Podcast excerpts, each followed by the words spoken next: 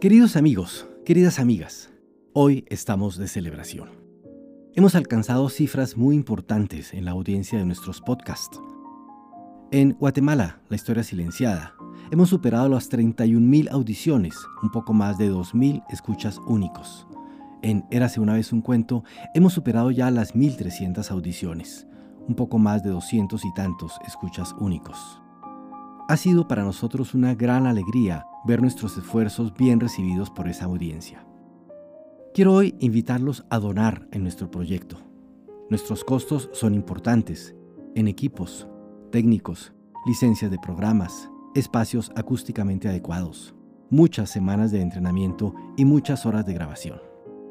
De serle posible, vaya a la dirección anchor.fm slash historia silenciada donde encontrará un botón de donación que le permite hacer con su tarjeta de crédito donaciones desde un dólar.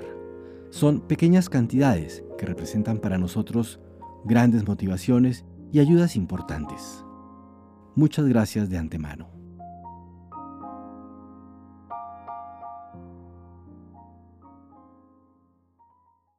Séptimo, 1989. La mágica noche del 11 de noviembre de 1989, millares de alemanes que vivían en la parte oriental de Berlín cruzaron la frontera y comenzaron a derribar el muro que los gobernantes comunistas habían construido 28 años antes. Fue una fiesta, una celebración alegre y multitudinaria que duró toda la noche y que marcó simbólicamente el fin de lo que había sido uno de los sistemas más opresivos y brutales que haya construido la humanidad a lo largo de los últimos siglos. El proceso, en verdad, había comenzado algunos años antes.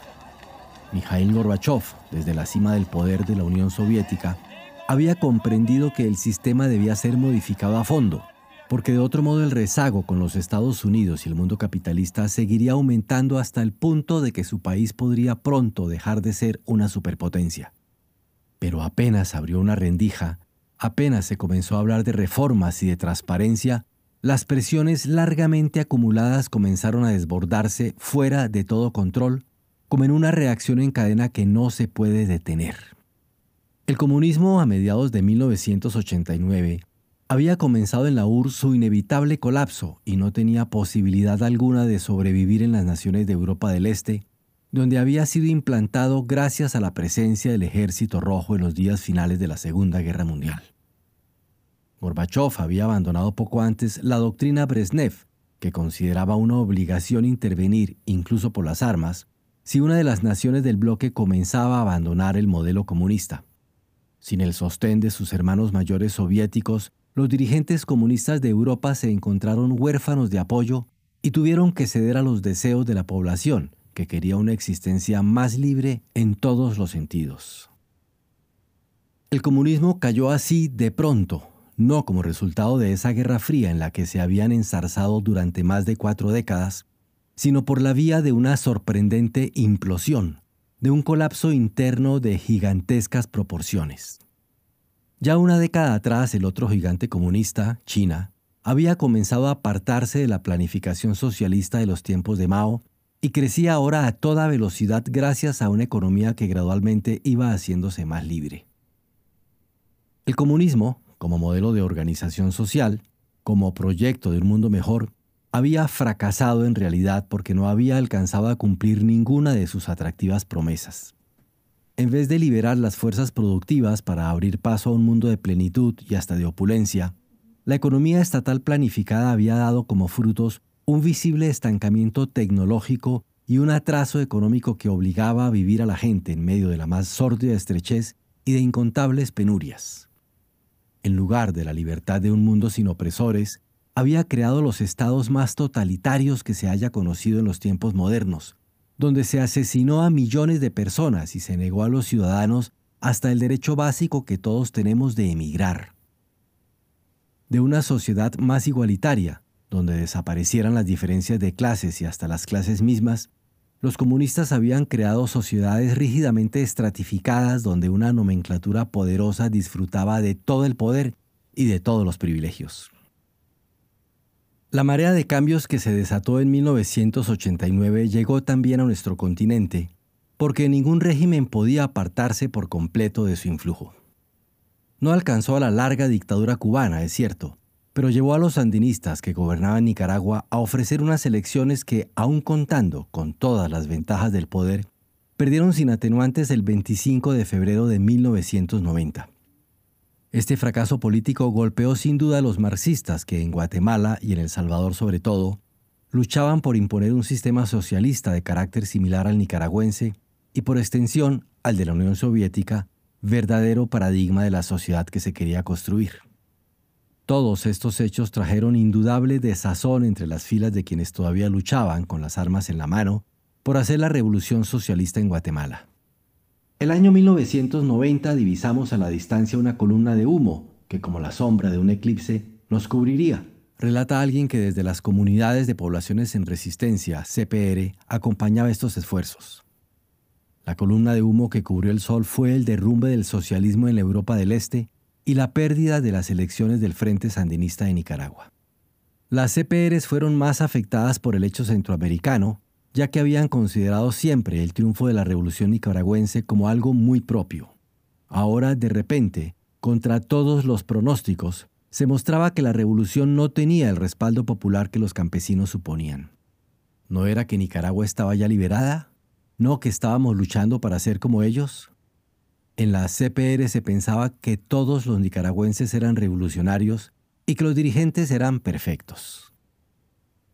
Pero el desconcierto, la duda, la confusión, solo muy lentamente y en verdad de un modo muy parcial, se convirtieron en una reflexión capaz de revisar y modificar los supuestos sobre los que se planteaba la lucha.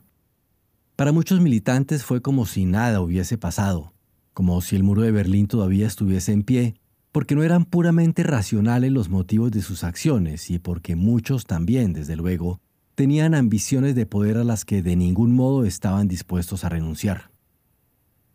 La guerrilla de la URNG siguió entonces su combate. Ya no tenían posibilidad alguna de triunfar. Habían caído los sistemas políticos que les servían de modelo y que contraponían como idealizada meta a la realidad existente, pero no por eso abandonaron la lucha ni se atrevieron a revisar las teorías que les habían servido como puntos de apoyo, las ideas que en definitiva les habían llevado a tomar las armas.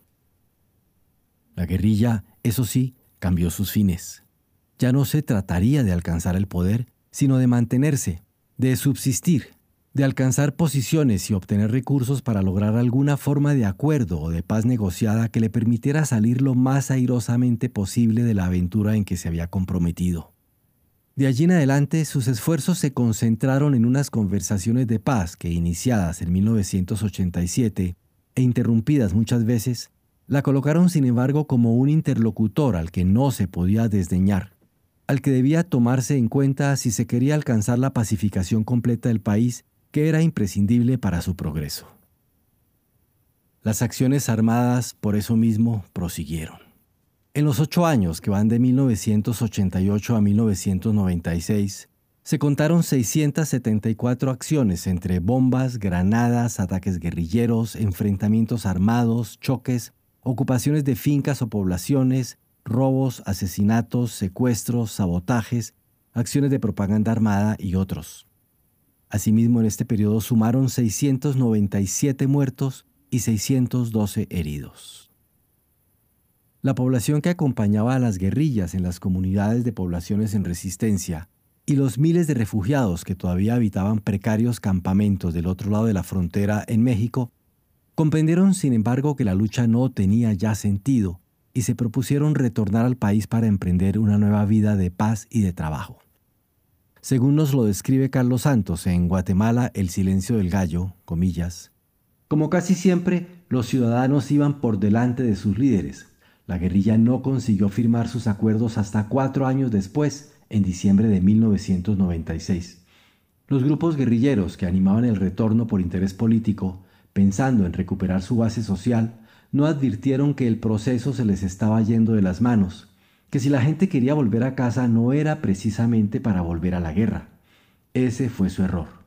Tratando de mantener su influencia contra los vientos y las mareas de la historia, crearon sus propias ONG o se aliaron con algunas ya existentes para utilizar el retorno como instrumento de financiación. Solo ahí, en el control de las ayudas exteriores tuvieron algún éxito. Cierra comillas.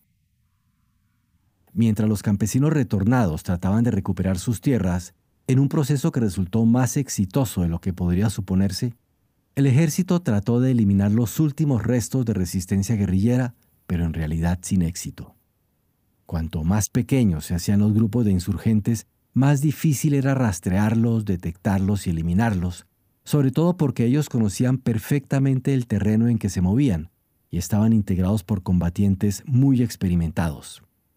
Así, la paz se firmó mientras todavía algunos pocos centenares de insurgentes conservaban sus armas, sus pertrechos y sus campamentos. La guerrilla en esos años había cosechado algunos éxitos en la arena internacional que la situaron en mejores condiciones para negociar unos acuerdos de paz extensos y realmente complicados que nunca fueron del todo asimilados por la ciudadanía. Nos excusará el lector si, llegados a este punto, interrumpimos el relato que venimos haciendo y no damos mayores detalles sobre los sucesos políticos que se desarrollaron en el país a partir de la segunda mitad de la década de los 80. Su variedad y su complejidad nos impedirían hacerlo en pocas páginas, y su proximidad en el tiempo nos colocaría en la incómoda posición de quien tiene que referirse a cada paso a la política del presente y no a un pasado histórico sobre el que puede reflexionarse con cierto distanciamiento y con relativa objetividad. Dejaremos para otra oportunidad, si tenemos las fuerzas para hacerlo, el relato de lo acontecido a partir de los años finales del periodo de gobierno de Vinicio Cerezo, lo que se llamó el Serranazo y el examen de los acuerdos de paz y de las consecuencias que estos tuvieron. Es abundante la información que existe acerca de estos y muchos otros temas de interés, pero creemos que aún no ha llegado el tiempo de realizar el esfuerzo de jerarquizar su importancia y de extraer de la gran cantidad de datos existente las líneas matrices que continuarán la historia que hemos presentado en estas páginas. Pero nuestro trabajo, sin embargo, aún no ha terminado. Nos resta por ofrecer al lector, en primer lugar, una evaluación general, equilibrada y objetiva de lo que fue el trágico saldo del conflicto armado. Tantos son los mitos que se han levantado sobre el tema, tantas las inexactitudes y las confusiones existentes, que creímos necesario redactar un capítulo completo, lo más explícito y detallado posible, para sintetizar nuestros conocimientos acerca de este delicado punto. Para cerrar nuestro relato, finalmente, haremos algunas reflexiones generales que a nuestro juicio surgen inevitables cuando se consideran en conjunto los 45 años de historia que nos han ocupado a lo largo de estas páginas.